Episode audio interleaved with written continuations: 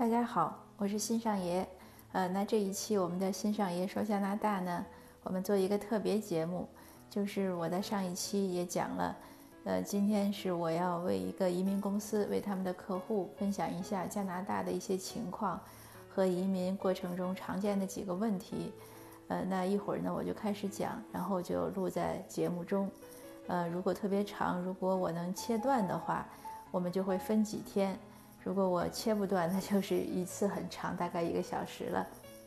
另外呢，呃，在上一期节目中呢，如果您能看到，呃，如果能点开那个节目，能看到节目那个封面，就像一个唱片一样那个图片，呃，我不知道能不能看清楚。那是我特意选的，是什么呢？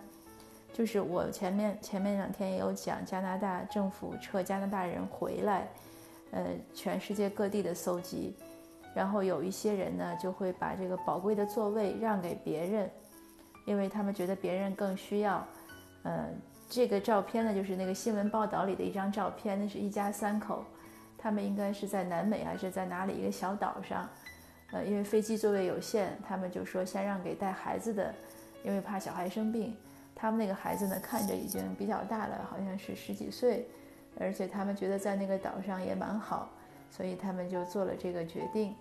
那这个其实也和我在上一期节目中说的，就是你希望孩子做一个什么样的人，这个和自己父母的这个三观很有关。呃，这样的家长就培养出这样的孩子，呃，在我看来这是非常优秀的，而且也是非常符合加拿大主流价值观的。呃，就给您做这点补充。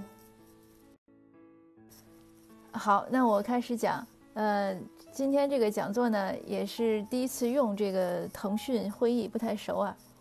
之前呢，尹先生让我讲，我说讲什么呢？呃，尹先生说讲一讲这个大家常问的问题，要移民之前一些关注的问题。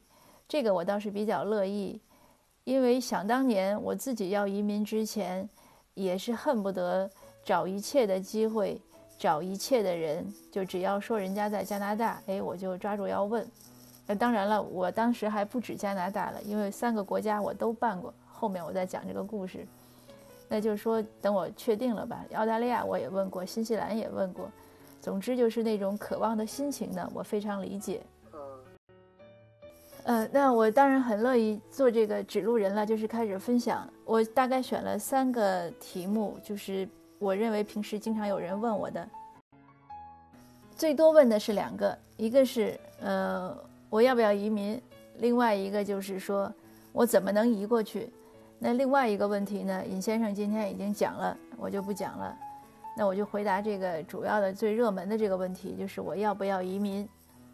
那这个问题呢，其实也没有答案，因为决心一定要自己下。不是说我不告诉您，或者是我不想帮您分析，移民这个事儿呢，实在是一个人生应该是个非常重大的事情。你当然有的人也会想说，哎，我试试，呃，我不好就回流。我也在这边确实遇到过一些这样的人要回流了。我说你怎么当时没想好？他说，哎呀，大家都办，我就跟着办。然后我也有读者是这样。所以我给您的建议就是在您充分了解这个情况之后呢，要自己下个决心。呃，这个决心呢是越干脆越好。我一会儿会讲到怎么做选择。呃，你要知道呢，就是任何事情都有利和弊，没有十全十美的。所以当你下这个决心的时候呢。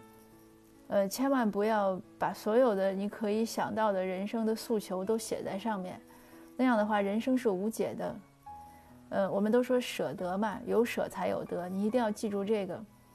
那我的建议呢，您写三到五个就可以了。您最想要的、最希望的和和就是你要走，肯定是有一些原因的，和你最不喜欢的，你写三个可能是比较好。呃，你要知道有这样的，我们有这样的一个原则，呃，这个不是我说的，也是很多有我有一本书上讲过，后来那个罗胖也讲过，呃，当然当他讲的时候，我发现哦，我也是这样想的，所以也比较暗暗得意了一下。什么原则呢？就是如果你遇到困难的时候，你要想，这个困难是不是你努力能够改变的？如果你努力能改变，那你就坚持一下，跟他死磕；如果你努力不能改变，那建议您呢早点离开。你这样的话，以这个标准呢，你就可以把你的三到五个诉求和三到五个困难都拿来衡量一下。也先衡量困难吧，就说你那些困难，是不是你能改变的？呃，那我也就结合一下我自己的，比如说说我先生吧，我后面会讲。我想移民呢，是很早就想，但是我先生一直很反对。那他后来为什么同意呢？是因为孩子要上小学，我们没有北京户口。那在这个几十几年的求人，这个找学找学校的这个选择和出国，他选择了出国。嗯，还有一个呢，我没有写在上面，这个也是我在书上看的。他说，如果你要做一个选择的时候，有两个答案，有两个方向，两个呢你都想做又都拿不准。那建议你呢去做做那个难的，就是你觉得在哪一个哪一件事上你可能付出更多的辛苦，那你去选那个。呃，这个当然是一个一篇文章里看到吧，我也没看到什么名人给他背书，但是从我自己的经验来讲呢，我认为是蛮对的。呃，做选择呢，一定不要转着圈儿考虑，就是不要想东食西宿。我就怕有这样的人。以前我也有文章写，大家如果看我的公号里面会有能找到那篇文章，那是个真实的案例。呃，我有同学要我给他小孩找寄宿家庭，呃，他先说要吃得好，我满足了。他又说，呃，最好人家那个房东呢能陪他小孩打羽毛球，我又满足了。然后他又说什么？最后就是，我后来实在是崩溃了。我说你找一个最重要的。呃，来满足，因为不可能一一家人满足你所有的要求。移民这个事情也是这样。呃，有的读友以前和我联系过，比如说，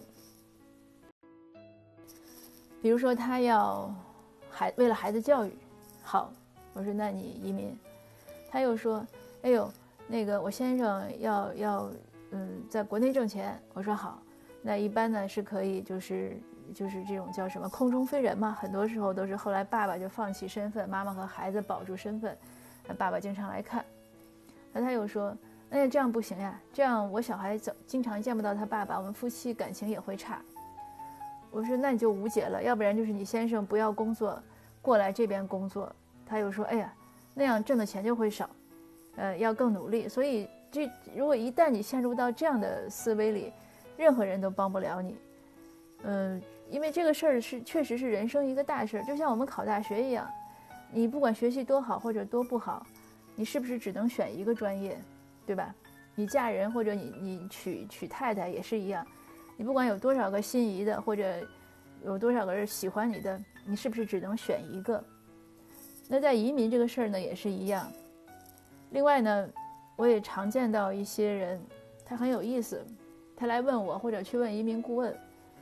然后问着问着，他就很生气，呃，他就好像觉得是你你在给他讲的，就好像你在劝他，呃，我说你要是跟移民顾问生气呢，我可以理解，因为顾问呢跟你是客户经营关系，你觉得他赚你的钱想劝你，那我理解。我说我呢一点都没有这个利益关系，呃，你想移就移，你不想移就不移。你过来问我呢，作为一个过来人，我认为我有义务帮助你。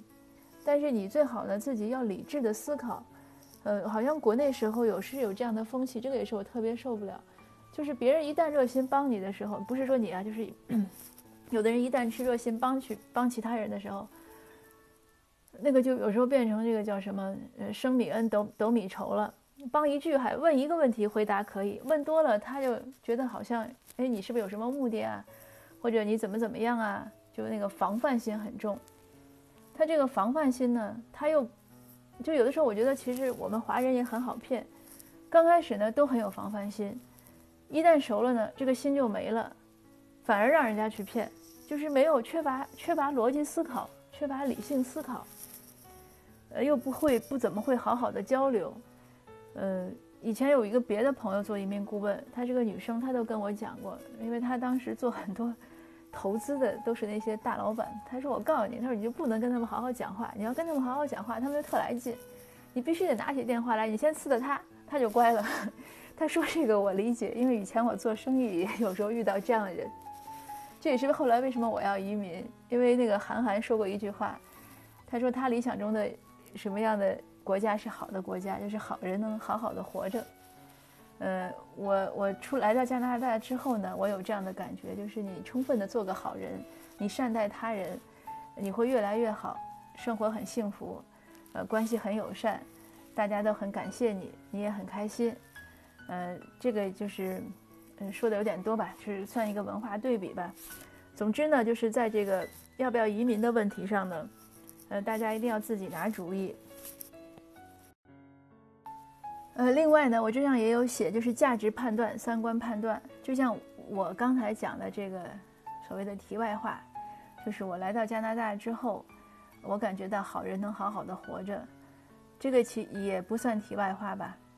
这是一个很有利的文化的，我们说差异或者对比或者冲突。呃，讲心里话，就是像华为，它一直在推崇的狼文化。呃，丛林法则，我是非常非常非常不赞同的。我认为这样的事情，这样的宣传和导向，毁了我们整个社会和民族。但是我这样的想法肯定是小众的，很多人觉得我不靠谱。呃，那因此呢，我有一个选择，我出来了。所以我想和您说的是，移民这个事儿很重要，您千万不要只为了说，哎呦。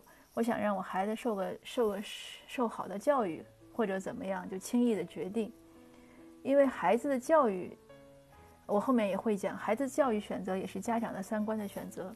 如果你的价值观，呃，你的三观和加拿大不符合，你出来也不会快活，你会觉得孩子那个教育也不好，你怎么样都不好，然后你越来越不好，你还是觉得难受，最后就后悔，最后就人生蹉跎。呃，讲这些呢，没有任何道德评判或者说对错。我在我其他的分享节目中一直也在提提这个话题，就是人生的一个选择和你的个性和你的成长经历，呃，和你的诉求吧，匹配的选择就是最好的选择。就像最近疫情期间，大家的价值观很分裂，那就有一有一句话我很赞同。爱你所在的国家，或者去你所爱的那个地方生活，剩下的就不用，就都是浮云了，因为谁也不能说服谁。呃，那这个我的移民故事呢，我来分享一下。这个比较长了，我下面接着讲移民故事。